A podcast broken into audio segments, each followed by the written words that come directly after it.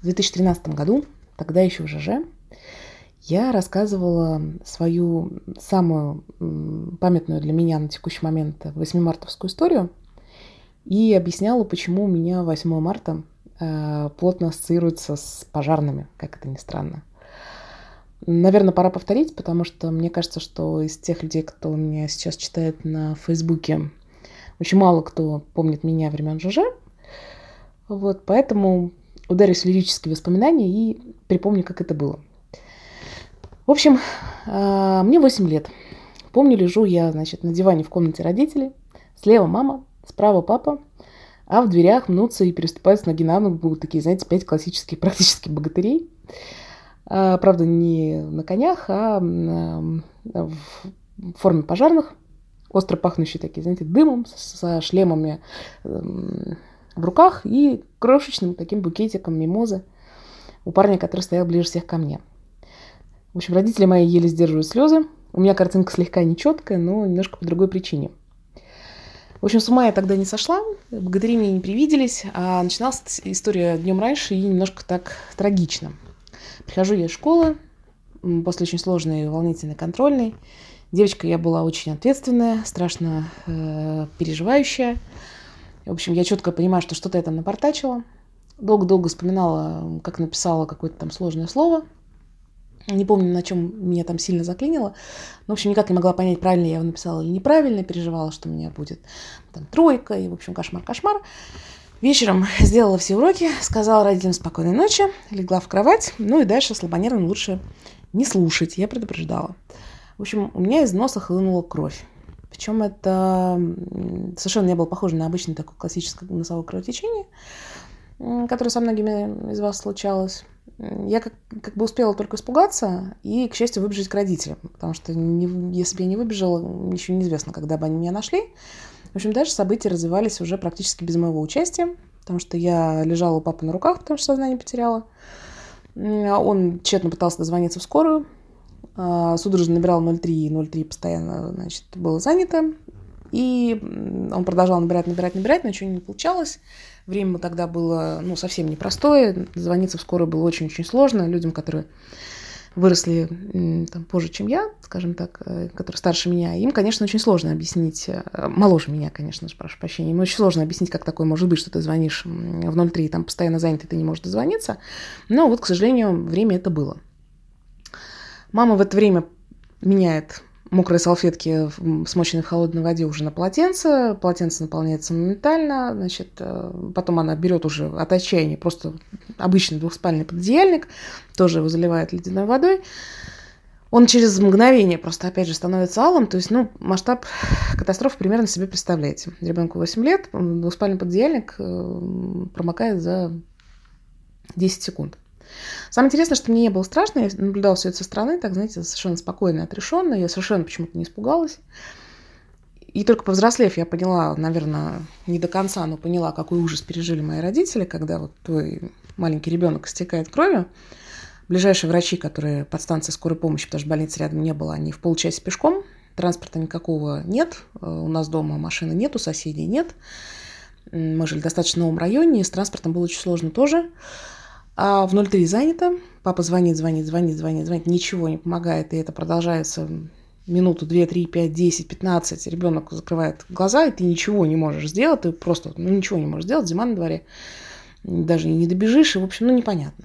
Перекись, лед, все испробовали. Просто ноль. Ну, ну, нулевая реакция. И тут, к счастью, у папы сработала логика, он позвонил 01. У нас под станцией скорой пожарных в нашем районе э, находились в одном здании, разделенном на две части – и его расчет был на то, что он просто объяснит ситуацию пожарным. Вдруг он сможет туда дозвониться, потому что туда тоже было не просто дозваниваться. И сможет их уговорить, чтобы они добежали до скорой. Он дозванивается моментально, объясняет ситуацию дежурному. Тот без лишних вопросов говорит, все, я понял, сейчас по рации по внутренней передадим, держитесь там. И что самое во всей этой истории удивительно, буквально через несколько минут, вообще непонятно, как они успели, наверное, были где-то очень близко от нас, вбегают в комнату э, врачи, Мама оставила дверь э, на распашку, подъездная дверь тогда не запиралась, домофонов не было, но как бы наш э, дверь в тамбур, в лифтовую зону и дверь квартиры были на распашку. Они даже, как в дверь не пришлось звонить, то есть они увидели, что дверь на распашку, заскочили, забегает, значит, молодой парень, и такой дедушка классический с бородкой а Айболит. Что они делали, я помню смутно, а борду этого Айболита я вот сейчас уже взрослая, 30, почти пятилетняя девушка, помню хорошо. Я еще очень удивлялась, когда на следующее утро э, врачи доставали, представьте себе, трехметровый бинт, и они этим бинтом блокировали кровотечение, а я совершенно не помню, как они его туда засовывали. То есть реально три метра и вообще ничего не вспоминаю. Ну и после этого я уже провалилась в сон. И как потом мне мама рассказала, врачи эти сидели с нами полчаса. Через три минуты после входа в квартиру врачей, э, после того, как врачи к нам в квартиру вошли, в ту же самую распахнутую дверь вбежали пожарные.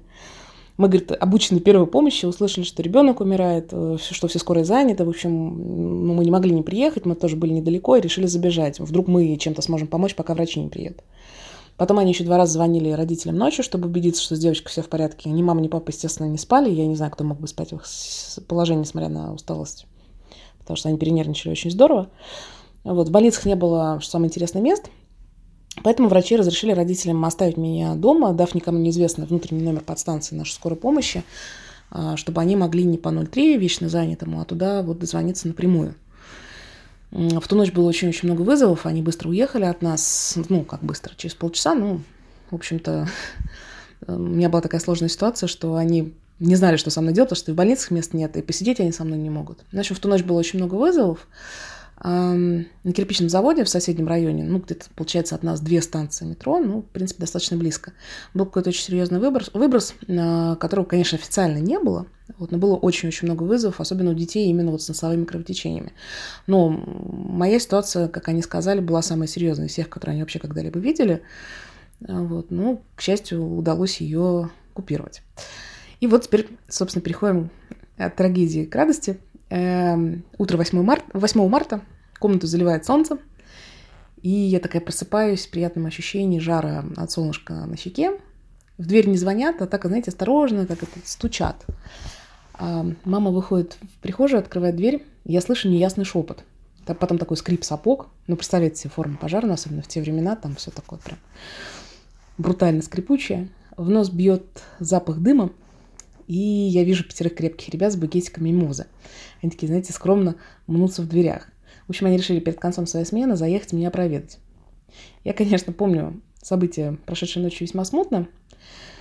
Родители, конечно, реагируют в своей фирменной манере. Мама кидается готовить завтрак, ну, потому что понятно, что ребята голодные после смены. Они, конечно, отнекиваются всячески. Ну, тут надо знать мою маму, она мертвую накормит.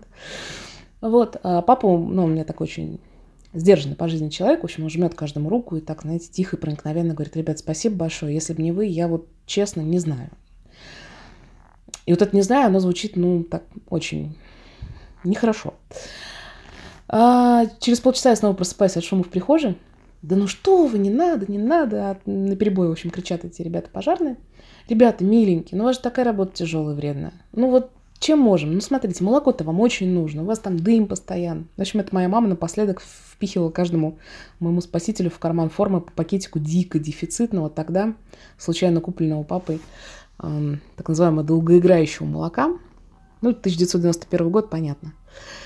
Тогда было с этим сложно. Я до сих пор помню этот пакет, он такой, знаете, белый с фиолетовым.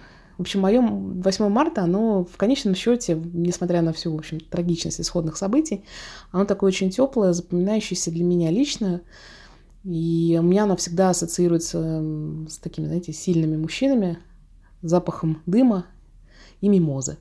Такие приятные, а, добрые и, мне кажется, очень подходящие к теме этого праздника воспоминания. Ну вот, собственно, я рассказала свою историю.